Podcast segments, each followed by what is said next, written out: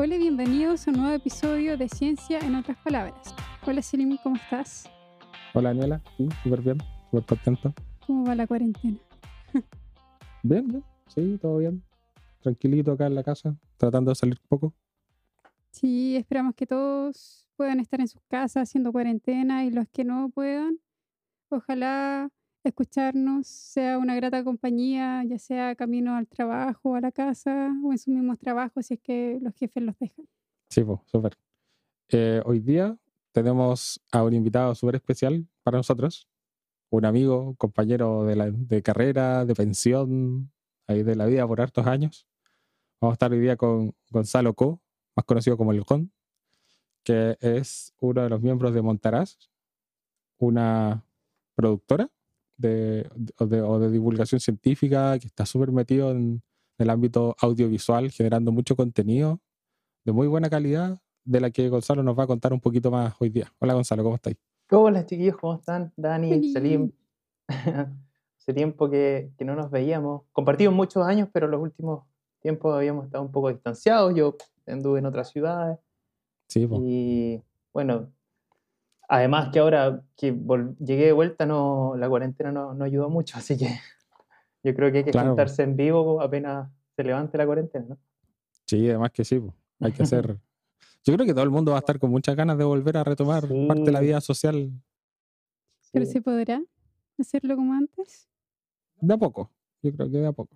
Sí, de a poco, pero igual, claro, es súper importante poder tomar ese impulso que viene de vuelta, ¿cachai? De querer juntarse, de tomarse todos esos cafés pendientes, todas esas cervezas pendientes, ¿cachai? Entonces, creo que va a tener un efecto rebote súper lindo en, en la comunidad de... en todos, en verdad, ¿cachai? Familia, amigos, etcétera. Sí, además. Quizás cuidando un poco la distancia nomás o siendo responsables, pero no significa que no nos vamos a poder juntar. Sí, pues. Bueno, hay un término súper lindo que está dando vuelta igual, que se llama como distancia em, física, no social. Sí, ¿cachai? sí, Que- nosotros lo comentamos también cuando estuvo Fernanda y Erasmo con nosotros. Sí, O sea, aunque mantengamos la distancia física, pero no la social. exacto. Hay que dar gracias a las redes sociales por eso. Si no, estaría más complicado, solo tendríamos el teléfono y, y nada más. Sí, Sí. realmente, imagínate vivir esto como hace 20 años atrás. Una locura. A la luz de las velas nomás, cuando carioca. Ay. Sí, yo me he reencontrado con muchos amigos de, de mis tiempos de gamer, pues, de jugar por internet y es súper igual es- para nosotros es como que hubiésemos estado entrenados para esto. pues. Entonces, estamos todos ahí conectados, lo pasamos bien igual que antes. Uh, Salimos menos, pero sí que los cabros no se quejan nada, Es entretenido pasar la cuarentena acompañado a pesar de todo. De todas maneras, es que la clave está en no quejarse. Ahí hay una, una gran clave. En el fondo, igual uno va consumiendo lo que. Tu cerebro consume lo que la boca habla, ¿cachai? Entonces, si uno no trata de no expresarlo o se lo toma de mejor manera, eh, no te condicionáis. Entonces, creo que es súper bueno eso de no quejarse y ayuda un montón. Un trabajo igual a mediano o largo plazo, pero ayuda un montón a, a vivir cosas que no son tan buenas de mejor manera. Como esto, por ejemplo. Claro. Bueno, el capítulo de hoy, nosotros eh, lo llamamos eh, Conectando Naturaleza, porque es una de las grandes misiones de Montaraz. ¿Cómo Montaraz se está, está conectando a la, a la gente con la naturaleza, Gonzalo? ¿Qué nos puedes contar de eso? Bueno, nosotros hoy por hoy en, en- a nivel, voy a hablar a nivel local, a nivel de Chile, eh, quizá podríamos extrapolarlo a nivel mundial, pero hoy la sociedad está tratando de replantearse la relación que tiene con la naturaleza, ¿verdad? Em, y en esta búsqueda de replanteamiento eh, aparecen dos polos. Está la comunidad científica, que tiene estos conocimientos, que tiene la experiencia, versus una comunidad no científica eh, que tiene mucha sed de aprender estos conocimientos, ¿verdad? Entonces a nosotros eh, nos pasó que salimos de la carrera y nos dimos cuenta de que el trabajo de investigación no era lo nuestro y decidimos tomar un poco un rol de puente entre estas dos comunidades, ¿verdad? Entre científicos y no científicos. Y ahí es donde nace Montaraz, ¿verdad? Eh, porque trata en el fondo de conectar naturaleza con la gente. Claro. Bueno, hay que mencionar que Gonzalo es biólogo de formación. Compartimos la misma facultad, la misma alma mater. Y Orgulloso también de la ballena ahí. claro que sí. La ballena es la, para los chiquillos que no saben, la ballena es la Facultad de Ciencias Naturales y Oceanográficos de la Universidad de Concepción. Que afuera tiene, eh, tiene un esqueleto de la última ballena cazada en el Golfo de Arauco. ¿ya? Señora, no es un dinosaurio. Pues la mitad de la gente que pasa dice, ¿será de verdad esto? ¿Será de mentira? ¿Este es dinosaurio? Es súper loco. El cocodrilo igual le he escuchado. Así. Pero no. Sí, bueno, parte de- del trabajo Monteraz es eso, ¿no? Como que tratar de, de entregar esos conocimientos que suelen ser como un poco eh, ordinario en el buen sentido de la palabra, como algún conocimiento común que uno da por hecho, pero que a otra gente no es tan obvia. Y tú les contás y les conversás de ciertos tipos de cosas y, y se les abre un mundo y es súper bonito. Y ojalá todas las áreas eh, estuviesen haciendo algo similar. No solo la biología, sino que geología también, ¿cachai? o qué sé yo, la física. Y que se está dando de a poco y ha sido un movimiento súper, súper, súper bueno. ha tomado harto vuelo.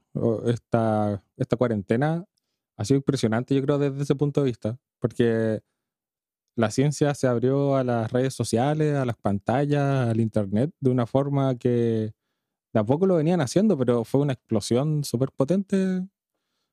Todo el mundo, o sea, no, no sé si todo el mundo, pero gran parte del mundo científico está súper entusiasmado con esto, con comunicar, seguir comunicando a pesar de la distancia, a pes- a pesar de que los cambiamos de, de ambiente, todos nos, fuimos para la casa, pero nadie ha dejado de trabajar, estamos todos activos en el fondo. Un poquito distinto, pero estamos tratando de mantenernos activos. Sí, y bueno, eh, además, como te mencionaba, que la gente quiere mucho saber de ciencia, ahí tú ves la respuesta. Está, hay instancias de, de- divulgación científica que se llenan, ¿cachai? Sale una página de divulgación científica, se repleta.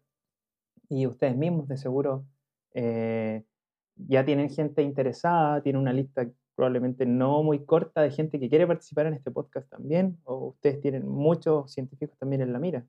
Entonces, me imagino que debe ser así y eso también es porque el científico eh, de hoy tiene muchas ganas de poder expresarse y poder compartir un poco de los conocimientos a la sociedad, hacer divulgación científica. Sí, la verdad es que hemos tenido un buen recibimiento de la gente, de los colegas. Varios nos han hablado de que quieren participar. Nosotros estamos súper abiertos a, juntarnos un día con, con ellos. Y también, como dices tú, tenemos nuestra pequeña lista de, de quiénes podrían ser los siguientes. Bueno, y aprovecho de paso felicitarlos también por la iniciativa. Siento que el podcast es una herramienta súper, súper, súper importante porque tampoco te demanda estar como el tiempo completo pegado a la pantalla, sino que, por ejemplo, yo el, anterior, el podcast de, de Paulo, que hablaba sobre evolución, lo escuché mientras cocinaba, ¿verdad? No, Sí, no es que tengo que estar en una charla como a tal hora, a cierta hora, yo lo puedo escuchar cuando tengo un tiempo y eso es una herramienta que al menos los científicos no lo habían tomado de manera masiva y que está súper buena, porque yo me acomodo al horario. Sí, pues, no, a mí eso es una de las cosas que me gusta. Yo Esa escucho bastante podcast mientras trabajo. A mí me gusta harto trabajar haciendo programación en R y, y se me ha dado súper bien escuchar podcast mientras lo hago. No, no esperaba que, que se me diera así tan cómodamente porque como que igual estoy concentrado escribiendo tu- tus códigos, tus cosas, pero me ha pasado con los podcasts que escucho que los puedo escuchar perfectamente mientras trabajo. También lo hago mientras lavo la loza o cosas así. Es súper me gusta más a mí en general que los live, por ejemplo. Por algún motivo como que me gusta más el formato escuchado, hablado, de solo voz, que el, el de video, que en vivo, que te demanda estar ahí pegado porque si no te lo vaya a perder. Y, pero sí, me Anda gusta. bien. ¿Y tú, Dani, habías tenido experiencias con podcast antes? No, esta es la, la primera vez. ¿Y antes escuchabas igual un poco o no? no No, tanto? la Nada, verdad ya. es que nada. Pero me llamaba la atención, sí. Sí. ¿Te ha parecido buena, me imagino, la experiencia? Es entretenido.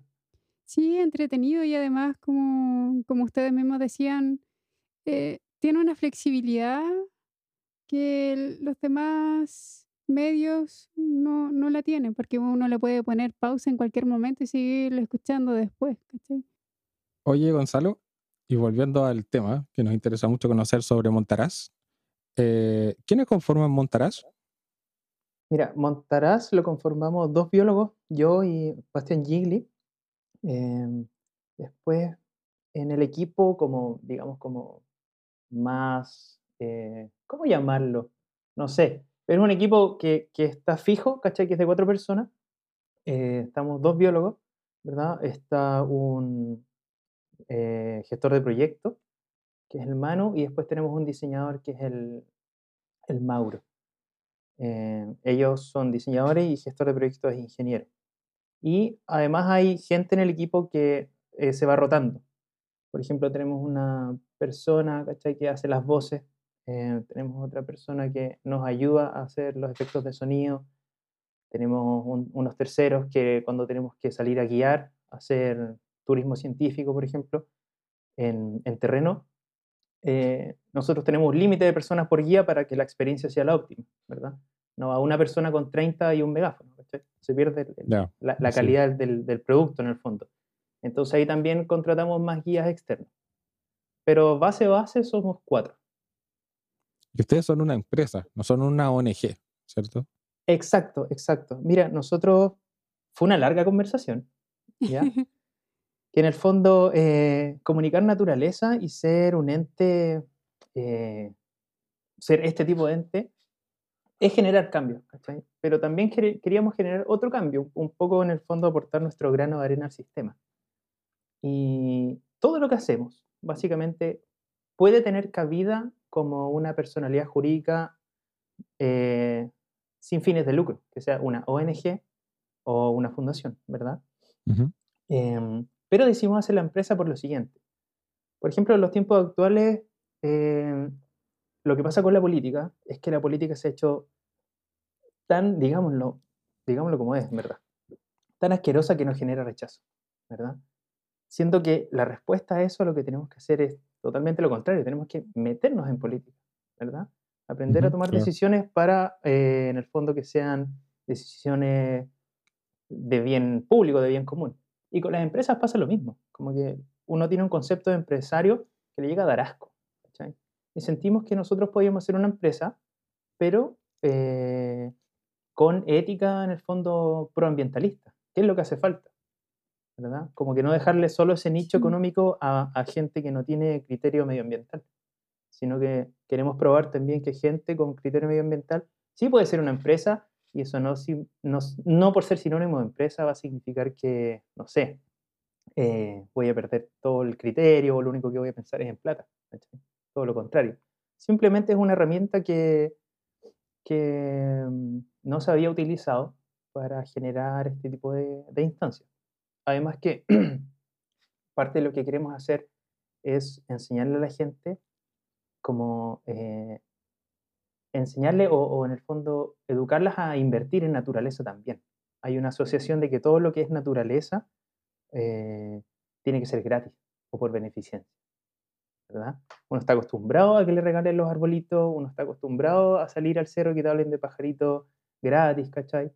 Y ponís mala cara cuando te cobran, siendo que hay años de experiencia, hay años de trabajo detrás de eso. Entonces, también montraba de la mano con eso, a que la gente aprenda un poco no, no sé si aprendas la palabra, pero que, que comience a invertir en naturaleza.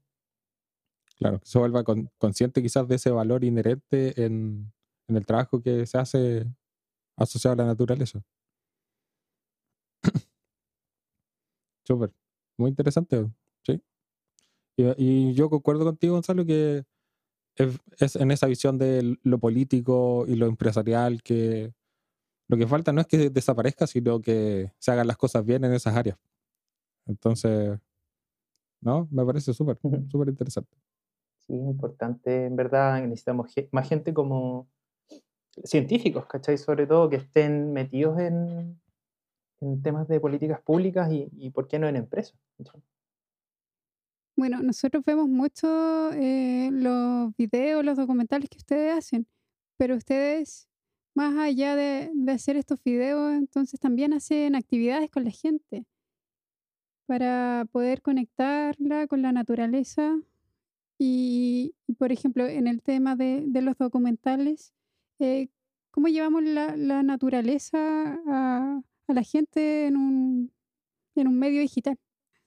Bueno, eh, como tú mencionabas, no solamente eh, hacemos videos, ¿verdad? Video es una parte, una arista de las herramientas que tiene Montaraz, que hoy por hoy es la más conocida porque tiene la ventaja de que se masifica mucho. Y que son muy buenos, ¿ah? hay que decirlo. Sí. Están súper buenos. Muchas gracias, lo hacemos con harto cariño, ¿verdad? Harto cariño y dedicación. Em, además de, de estos videos documentales, hacemos trabajos editoriales. Hoy estamos trabajando en un libro de hongos, ¿verdad? De ecología de hongos, que justamente en respuesta a lo que pide la gente. Porque últimamente el interés en- de aprender sobre hongos va muy de la mano. Entonces, nosotros respondemos a eso y elaboramos un producto que sea de material sencillo y, y fácil de digerir para eso. Y eh, lo último que mencionabas tú, y, y es la tercera arista que tiene Montaraz, es la interpretación de naturaleza. Y esa es la manera como conectamos directamente con la gente, más de manera física. Lo otro es audiovisual, editorial, y luego llega la interpretación que es de manera física. ¿Y cómo, cómo ha sido esa recepción de la gente? Bueno, imagino que la gente que participa en estas actividades de conexión con la naturaleza están súper interesados, pero ¿cómo reciben ellos lo que ustedes les entregan o, o qué es lo que ustedes entregan también en esos procesos? Como para que todos vayamos conociendo un poco más. A ver, eh, cuando nosotros hablamos de interpretación de naturaleza, que es un concepto que rescatamos, no sé si alguna vez lo leímos por ahí, no sé si lo inventamos, no lo recuerdo, pero eh, somos un poco pioneros en, en- en usarlo. Eh, la interpretación de, de naturaleza es llegar a observar un fenómeno natural y poder entregarte el contexto eh, muchas veces contexto evolutivo, muchas veces contexto biogeográfico, de por qué lo que vemos es de la manera que lo vemos, ¿verdad? O sea, en el fondo es caminar, llegar a una cumbre, ver un valle que tiene cierta forma y explicar por qué hay ciertos árboles que colonizan, por ejemplo, algunas quebradas, que son ciertas especies. Eh, por otro lado, nosotros podemos ver que hay eh, las plantas que llegan hasta cierta altura o que el valle tiene forma de V, otros valles tienen forma de U, y que otras áreas, por ejemplo, suelen, suele ser fácil eh, identificar, ¿verdad? Identificar estas cosas y nombrarlas. Pero no es tan común que alguien te las interprete, que te cuente en el fondo la historia biogeográfica del lugar o la historia evolutiva, si es que en el caso que voy a ver un animal, una planta, un hongo. Entonces, básicamente se diferencia en eso. Eh, te pongo un ejemplo.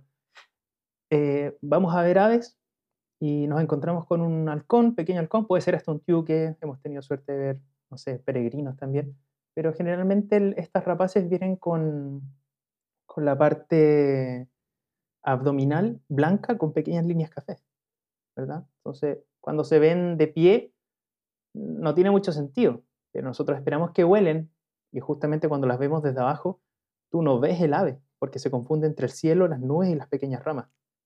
Entonces, esas son pequeñas instancias que te permiten hablar de evolución en terreno. Y Ah, que bueno. siguiendo, por ejemplo, eh, ciertos parámetros de educación, se diferencia mucho y el aprendizaje es mucho mayor, porque no solamente estoy estimulando eh, eh, o utilizando vías de memoria de aprendizaje visuales, sino que estoy haciendo visual, el auditivo y además muchas veces la, la kinésica, que es la que tiene que ver con tacto. Cuando enseñamos, por ejemplo, texturas en árboles, en plantas, también podemos estimular de manera química el aprendizaje en terreno, porque eh, cuando tú muestras un boldo, por ejemplo, que es una- un árbol súper fácil de aprender, es fácil de aprender porque yo lo puedo oler. Entonces, las rutas neuronales que yo utilizo para ese aprendizaje eh, no estimulan solamente un sentido, sino que estimulan cuatro. Lo veo, lo huelo, lo toco, ¿verdad? Y además yo te estoy conversando él. Entonces son cuatro de los cinco sentidos. Y suelen ser actividades eh, que recién se están dando a conocer, se está dando a conocer este potencial, pero que creo que es una herramienta súper buena que debería utilizarse mucho más. Suena súper bien. Siempre, o sea, a mí me ha parecido que siempre que logramos conectar un conocimiento con otro, o un nombre, un árbol con lo que vemos y su olor, y más si tenemos su historia, eh, genera un conocimiento mucho más potente. Entonces, parece que es como más nutritivo para el cerebro también conocerlo de esa forma. Sí, sí, totalmente. De todas maneras, una experiencia eh, súper buena. Eso se usa harto igual en, en, educación, pero también se usa en turismo. Claro, ustedes tienen, son como ahí un híbrido, usan harto herramientas como de turismo, de audiovisuales, de la misma ciencia.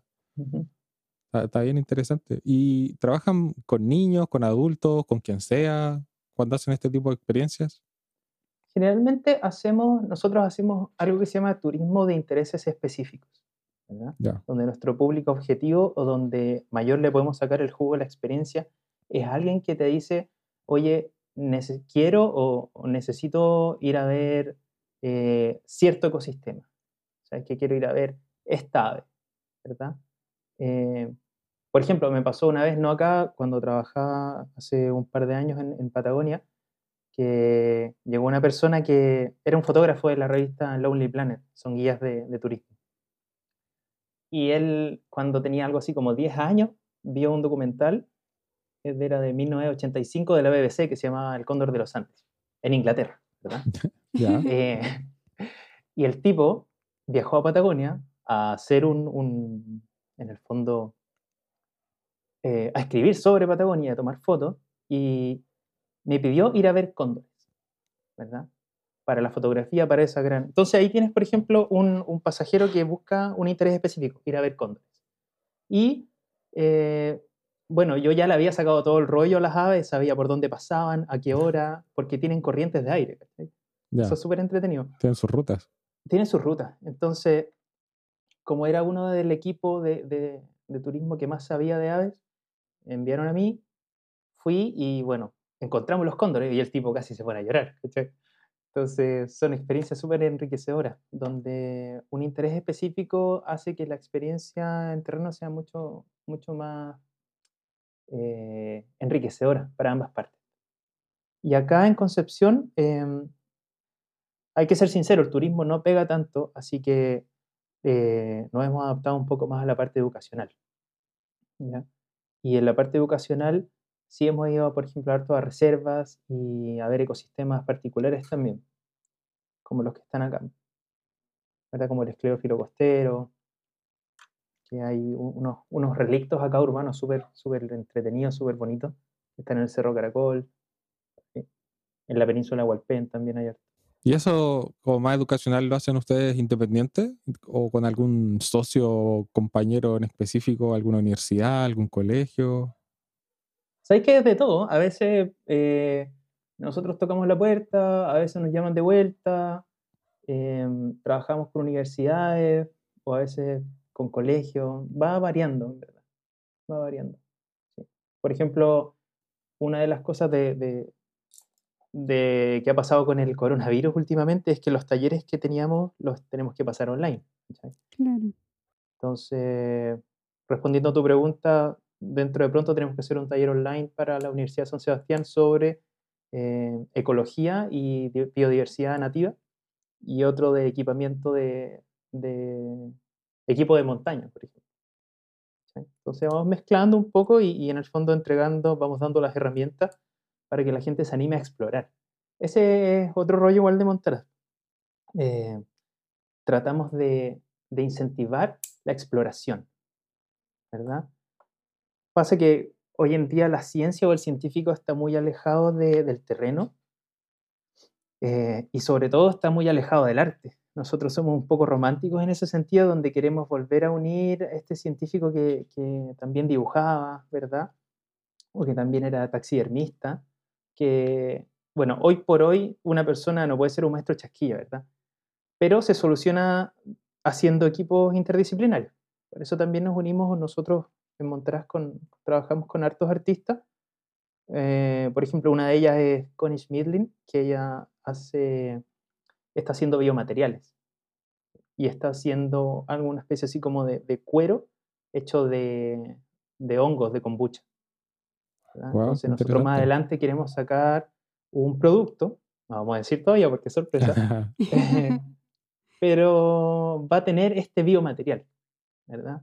como unido al, al producto. Entonces, ahí vamos conectando naturaleza entre científicos y artistas, por ejemplo, para que finalmente lo reciba una persona eh, y que esta persona se inspire. Si bien es cierto, como te mencionaba antes, uno necesita involucrarse en políticas públicas o lo que sea, necesita estar más involucrado en la sociedad, tampoco uno se puede multiplicar, ¿cachai? Uno tiene su trabajo, tiene su vida y, y en respuesta a esto, siento que lo, lo, que mejor podemos hacer es, es mostrar nuestro trabajo y en el fondo tener la suerte y esperar que inspire a alguien que sí cumpla ese rol, ¿cachai? Me encantaría, por ejemplo, que los trabajos de Montaraz inspiraran al próximo abogado que, que luche por, por, no sé, por leyes de protección a la naturaleza. Que me encantaría, por ejemplo, que, que hubiese gente que, que, hiciera leyes para la protección del sol en las ciudades, que no, evitar los guetos verticales, ¿cachai? que tuviésemos las calles con sol, o que, yéndome muy en la loca, como que alguien invente una ley que te exija plantar cierto porcentaje de tu patio, ¿cachai? Tenerlo con plantas y que no sea puro cemento, o que esa ley vaya a los edificios.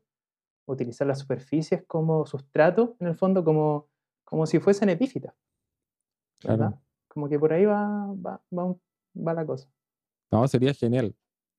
Yo no, estoy consciente de que hay algunas leyes que obligan a la gente a, por ejemplo, acá donde vivimos nosotros, creo que hay una cuota de área verde necesaria para, para las constructoras.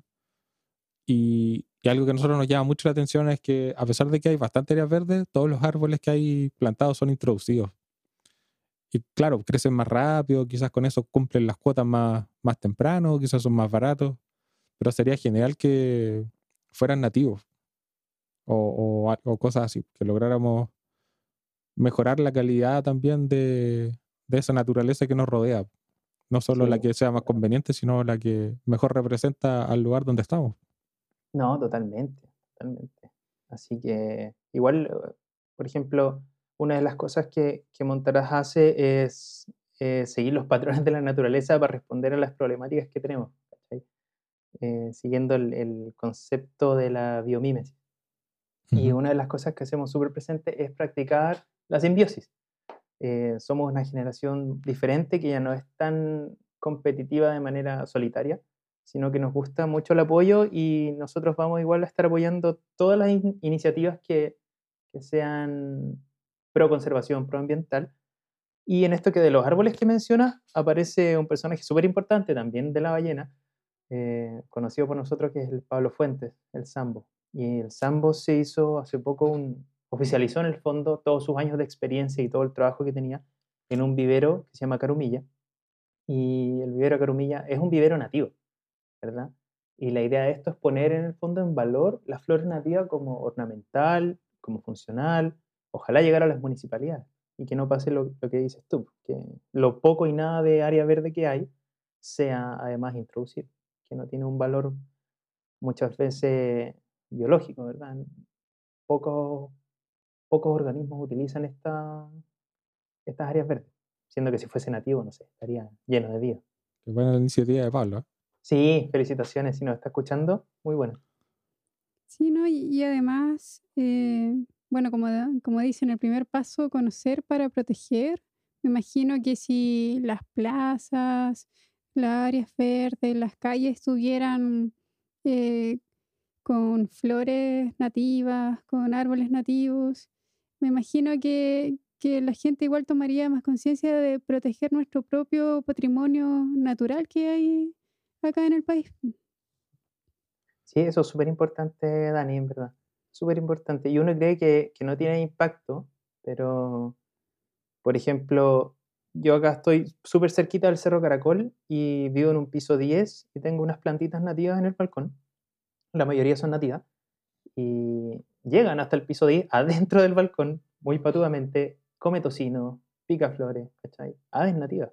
O sea, eh, en el fondo, si lo analizamos de manera un poco más científica, y yo lo que estoy haciendo es expander este, este corredor biológico, una cuadra, ¿cachai? Porque permito que esas aves avancen desde el cerro hasta acá. que mi vecino abajo igual tiene planta. Ahora imagínate que si toda la arboleda urbana fuese nativa, tendríamos, sería súper una, una ciudad súper rica, además que Concepción es uno de los hotspots de biodiversidad de Chile, entonces creo que deberíamos, ha- hay evidencia suficiente para potenciar eso. A mí me recuerda un poco lo que está pasando incluso con los nombres de las calles, las plazas y los lugares en esta fecha, todo después del, de Del todo- estallido. del estallido. O sea, estamos rebautizando plazas, estamos sacando algunos personajes que quizás para la historia fueron más nefastos que útiles y que quizás ya le, ya le va a tocar a la naturaleza. Ya vamos a sacar un poco los eucaliptus, vamos a empezar a poner los arrayanes y, y generar ese cambio que yo creo que empezó con lo social, pero también va a tocar lo, lo natural, lo ecológico y, y todo ese ecosistema rico que tenemos, que quizás está un poco oculto tras la cara de otras de otros intereses. Ujú. A mí me parece maravilloso eso del cambio de nombre de, de las calles. De hecho, un día iba caminando, me acuerdo, y, y, bueno, estos stickers grandes que le ponen decía, creo que era Barros y le habían puesto el nombre como eh, Humedad Los Vatos. Pa, gigante. ¿cachai? Entonces, igual eso apela un poco a la, a la curiosidad y es, es un enganche, una herramienta de decir, chuta, Humedad Los Vatos, ¿qué significa? ¿O dónde queda? Sé yo. Eh, en el fondo, nosotros cuando vivimos dentro de una ciudad, lo que más vemos es la calle. Sí, y creo que ese es un- uno de los lugares donde tenemos que conectar naturaleza. Hay gente que ya lo está haciendo, ojalá fuésemos más, pero por ejemplo, no sé si han visto un, un artista, un grafitero, que pinta aves. Sí, Ren. Sí, son ¿O súper El? Ren. Sí, muy bueno. Muy bueno, muy bueno. Entonces, él está, él es un artista, pero está ayudando un montón a la conservación. ¿cachai? La gente ahora va y sabe lo que es un siete colores. Va y sabe, sabe diferenciar un rayadito porque probablemente la, la persona pasa por ahí todos los días. ¿cachai? Entonces, creo que podemos conectar naturaleza de un montón de, de maneras. Claro, no, y la pega de este compadre es, es excelente. Los dibujos son de muy buena calidad, muy bonitos y da gusto pasar cerca de ellos. O sea, Sí, eh, realmente eh, son, son, son muy buenos. sí, o sea, como que uno siente eso, chuta, por favor, píntame, pinta algo en mi cuadra. sí, además. No, tiene mucho talento el compadre. Y así como Ren, hay varios también, hay, hay harta gente que no solamente pinta, sino que, qué sé yo, hace charla, como todos los invitados que han tenido ustedes. A mí, a, a propósito, paréntesis, el trabajo de Fernando Ayarsun me parece maravilloso y, y nunca había tenido la oportunidad de conversar con ella ni de conocerla, solamente a través de las redes sociales uno se alimenta del arte. Y encontré súper interesante lo que conversó ella en el capítulo anterior. No, bueno, la Fernanda eh, talentosa. tiene mucho talento y, y le pone mucha, es muy meticulosa, trabaja muy duro en lo que hace, así que su- sus trabajos también son de muy, muy buena calidad, son muy interesantes. Sí, está bueno eso, súper bueno. Y bueno, y ojalá que en el fondo, en un futuro no muy lejano, la gente se interese por el turismo científico. Nosotros, cuando hacemos los documentales, lo mencionamos, pero también se puede hacer cuando hacemos turismo. Y es como una máxima que, que dice, no es necesario viajar muy lejos de tu casa para vivir tu propio documental. ¿cachai? Y nosotros se puede, todos pueden hacerlo, ir de manera personal a la península, por ejemplo, de Hualpén, ir a Chome, ver un atardecer, tener la chance de ver ballenas. Y eso es un documental en vivo. Y estamos a cuánto, 20, 30 minutos. Y piensa que, que hay gente que viaja del otro lado del mundo para ver ballenas y paga miles de dólares, ¿cachai? Y tú estás a 20 minutos y más encima te podéis comer como una empanada de carapacho queso rica ahí mientras veis el, el- el atardecer. Entonces, bueno, e- eso pasa mucho cuando uno trabaja en turismo, que, que escuchas historias de todos lados y empezás a valorar lo tuyo. Es un fenómeno que sea también cuando uno viaja o vive afuera. Que decís, chuta, tengo esto y no lo estoy aprovechando. Y como que llegáis, que nos pasó a nosotros, llegamos de vuelta a Conce y le hemos sacado el jugo. Hemos salido todo el rato al cerro, el Cerro Caracol, qué sé yo, a la península, eh, y compartimos esto con la gente y, y nuevamente vemos que tiene un buen recibimiento. Sí, es que, es que pasa que uno a veces no sabe lo que hay cerca. Y por ejemplo, yo me considero ignorante un poco en ese tema, ¿cachai? Y Todos somos en- ignorantes en un tema, así que no hay en. Facebook eh, he visto, no sé, en el verano se llenan de salida a, no sé, ver pingüinos en, no recuerdo qué lugar Chome, era, pero era justamente. en Chome, Sí. es súper cerca, ¿cachai? Súper cerca y uno, y, y uno no, no sabía, por ejemplo, yo no sabía que podía ir. De seguro otros sí, pero yo no. Entonces, pero así se van abriendo oportunidades para saber de que se pueden hacer cosas súper cerca. A veces uno piensa, ya, ¿qué voy a hacer en el verano? Ya voy a ir a la Patagonia para ver algo bonito, ¿cachai? Mm. Pero uno al final después se da cuenta de que acá cerca igual hay un montón de lugares súper bonitos. Muy bonito. sin Se ir me va a más caer el carnet con esto, pero eh, es como la historia de, de Angie y la flor de los siete colores. De, ¿Qué? de Angie Sí, se te cayó el carnet. y la historia de la, de la niña Te y voy a dejar flor, un cráter el carnet. que andaba buscando la flor de los siete colores, que era la flor más bonita no y que la buscó por todo el mundo. Y cuando volvió a su casa, que no había encontrado la flor, la encontró que la tenía en su patio. Está en el patio. Oye, ¿cachai? diste un spoiler. Te han pasado como 700 años, así que yo creo que ya no el, cuenta. que, el que no lo veo ya no lo veo ya. Oye, no, pero ya no lo vio. eso es, pucha, es un clásico, en verdad, es un clásico. Nosotros una de las últimas veces que fuimos al Cerro Caracol y, y tuvimos la suerte que causó un gran impacto fue que fuimos al cerro y uno de, de- de nuestros chicos del equipo encontró un onicóforo, al legendario onicóforo. En el Cerro Caracol, compadre. Y nosotros, yo te juro, yo utilicé una clave dicotómica para identificarlo. Fui paso por paso. Me costó harto porque no, no los estudio, pero lo- teníamos buenas fotos para poder reconocerlo. Llegamos a, a una que, que se podría, que podría ser, ¿cachai? La subimos, la identificamos y nos escribe un experto en onicóforo y que nos cuenta que la especie no corresponde y que lo más probable es que es una especie no descrita, ¿cachai? Cacha. Cacha. O sea, esa es una flor de ocho colores. Y está aquí, en el Cerro Caracol. El otro día igual, Bastian estaba haciendo un taller de fotografía y mientras estaba haciendo el taller apareció un, un escarabajo de la luma, que la distribución geográfica no corresponde a esta zona. Es la primera vez que se veía acá. Y suma y sigue. Y imagínate si, si saliéramos muchos más, si la gente empezara a hacer ciencia urbana, eh, sería maravilloso. Oye, para que no quede la duda, ¿cómo podríamos describir el unicóforo? A la gente que quiere salir a buscarlo quizás después, que quiere ir a, a ver si se lo encuentra. Así como Ah, bueno, eh, rasgos. El onicóforo em, se les llama también gusanos de seda, creo que en inglés como velvet worms, no sé si gusano sea la traducción eh, literal en español, pero es un Los velvet son un- como terciopelos. terciopelo, eso, Sí. no, no, silk es seda. Sí. Entonces estos gusanos de terciopelo son más o menos como de 10 centímetros, eh, tienen creo que de 10, creo que de entre como de 8 a 12 pares de patas, y la pata en el fondo, estos, estos pequeños pies, terminan en unos ganchitos.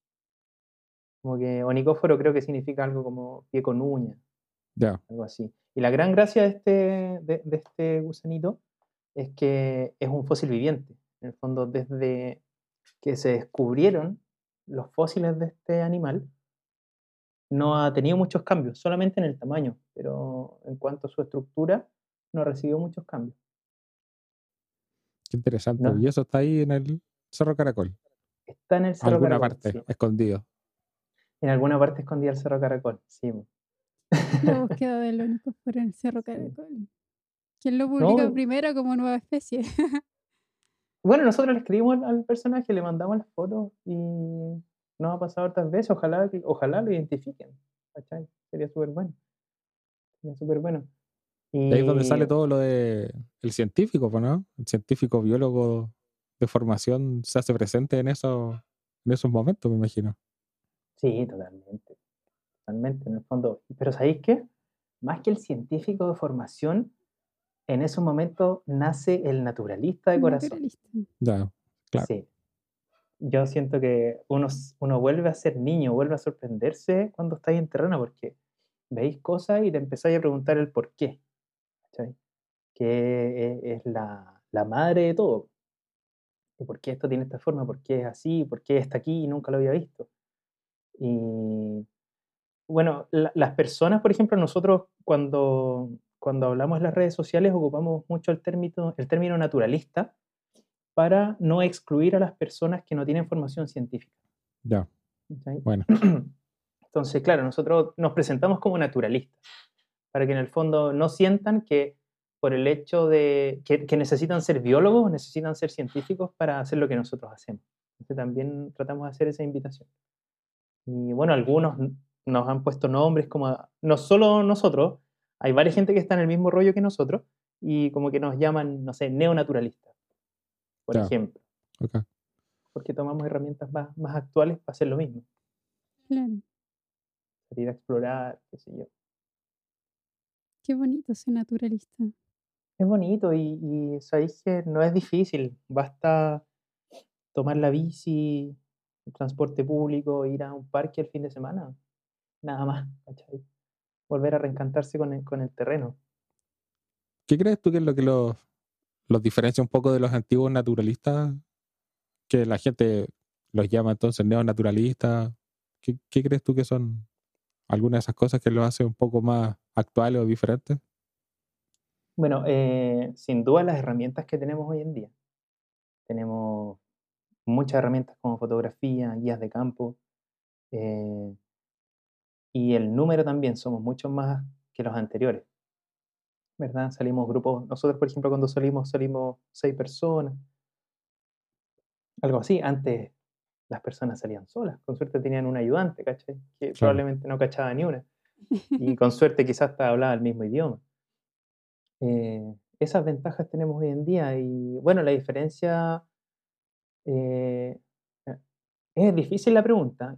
Yo creo que yo creo que más que las diferencias, la similitud es quien queremos compartir este, este conocimiento. Oye, y a propósito de naturalista, utilizando ahora la, la, cuarentena, me estaba leyendo uno de esos tantos libros pendientes que uno tiene en la, en la casa y es de Darwin, se llama Darwin en Chile, viaje de un naturalista alrededor del mundo. Y es solamente desde, desde el viaje de Chile, cuando llega por abajo, por, por el estrecho de Magallanes, o por Tierra del Fuego, y sale hasta Iquique, me parece que es el último puerto que, que toca Darwin. Bueno, qué interesante. sí, está muy entretenido. De hecho, en el, cuenta en 1835, cuando vivió un terremoto Darwin acá en Chile. Sí, sí, sí, le tocó. ¿Sí o no? Sí, sí. Clásico. y bueno, el, la gran revelación de este terremoto cuenta que, que, estaba, desembarca en Isla Quiriquina, después pasa a Concepción y se da cuenta en la bahía acá de Concepción, acá mismo donde estamos transmitiendo, se da cuenta que la línea del intermareal, creo que es supramarial la, la, línea de arriba, ¿no? Sí. No, ya. Em, subió tres metros. Entonces ahí él describe de una manera muy Darwin, ¿cachai? Carlito es como un un prócer de la prosa, describe muy bien, es muy interesante leerlo, habla sobre que la Tierra está en constante y lenta mutación. Y ahí eso le hace mucho sentido a la, teoría de la evolución, ¿verdad? Con el movimiento de las tierras y, qué sé yo, de un pequeño detalle porque vio las conchitas tres metros más arriba. Entonces lo describe de una manera muy sutil y uno se siente mucho más conectado con, con, con este naturalista en particular porque Chile fue súper importante para él en, esta teoría. Así que un muy buen libro, lo recomiendo. Darwin en Chile y el de David Judelevich. Acá lo tengo al lado. Bueno, le vamos a echar un ojo entonces al, al libro. Sí, está bueno. Está súper bueno. Oye, Gonzalo, ¿nos puedes contar un poco sobre, para mí, por lo menos, uno de los últimos videos de ustedes que he visto, el de la ranita de Darwin? Ese es un proyecto que nació de la universidad, que ustedes lo apoyaron. ¿Cómo fue que sucedió eso? ¿Cómo, cómo se dio ese video? ¿Ese documental que hicieron? Sí. Bueno, em, este documental de la ranita Darwin nace eh, por un interés en mostrar este proyecto eh, que lo encontramos nosotros maravilloso con Bastián. Un proyecto a nivel persona que nos gustaba mucho. Entonces, queríamos encontrar la forma de poder eh, mostrárselo a la comunidad. Y, bueno, Bastian había hablado con, o sea, trabajó en el, laboratorio de herpetología.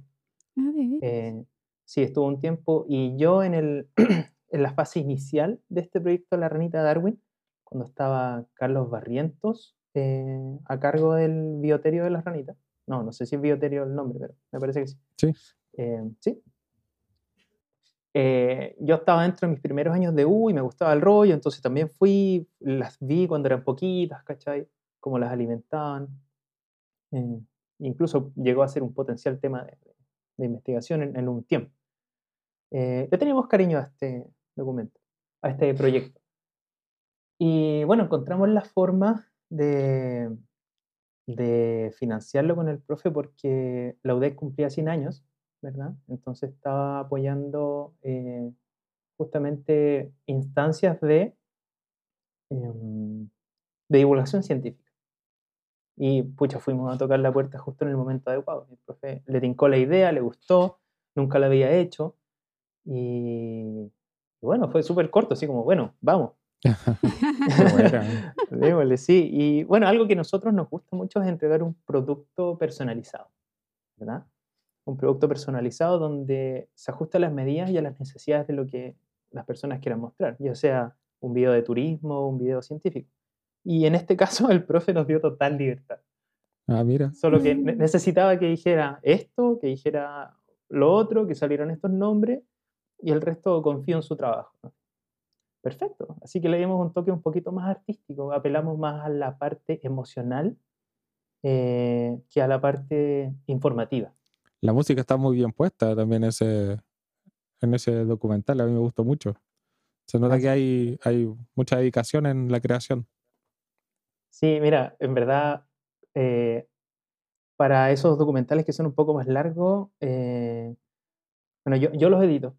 Bastian es director de fotografía y camarógrafo en los documentales, y yo soy director general y edito diseño, o sea, edito en el fondo el sonido. Con el diseño sonoro y todo. Y la fase de la música es re entretenida, pero es un poco agotadora porque para encontrar esa canción, eh, primero tenéis que imaginarte el documental y yo pasé tres semanas escuchando música, solo música. Wow. Tres semanas. me, me, escuchaba, me quedaba dormido escuchando, salía a caminar mientras escuchaba música. Y es todo un, es complejo porque tenéis que trabajar con con músicos que te permiten eh, utilizar su música. ¿cachai? En este caso nosotros utilizamos música de, de, de, Scott Buckley, que es un músico australiano y que eh, se da la casualidad que también es científico. Bueno. Me parece que hace eh, biólogo molecular. Entonces, hace música, hace ciencia, ocupamos la música de él y, bueno, en base a eso vamos construyendo el documental. Selecciono las imágenes, se hace el guion, y después se le hacen capas de corrección de color, capas de, corrección de sonido. El diseño sonoro es algo entretenido de hacer también.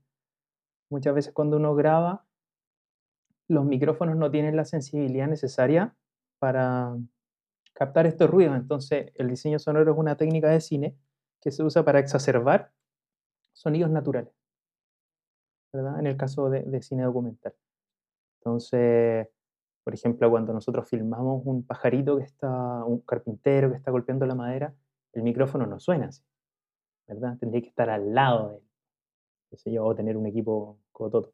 Entonces nosotros tenemos una base de datos de sonido, eh, y acá donde nos ayuda igual el Jonathan Lara, que es el, el Juato, también es de la ballena, él es magíster en microbiología y también es músico, y él nos ayuda mucho a hacer Foley.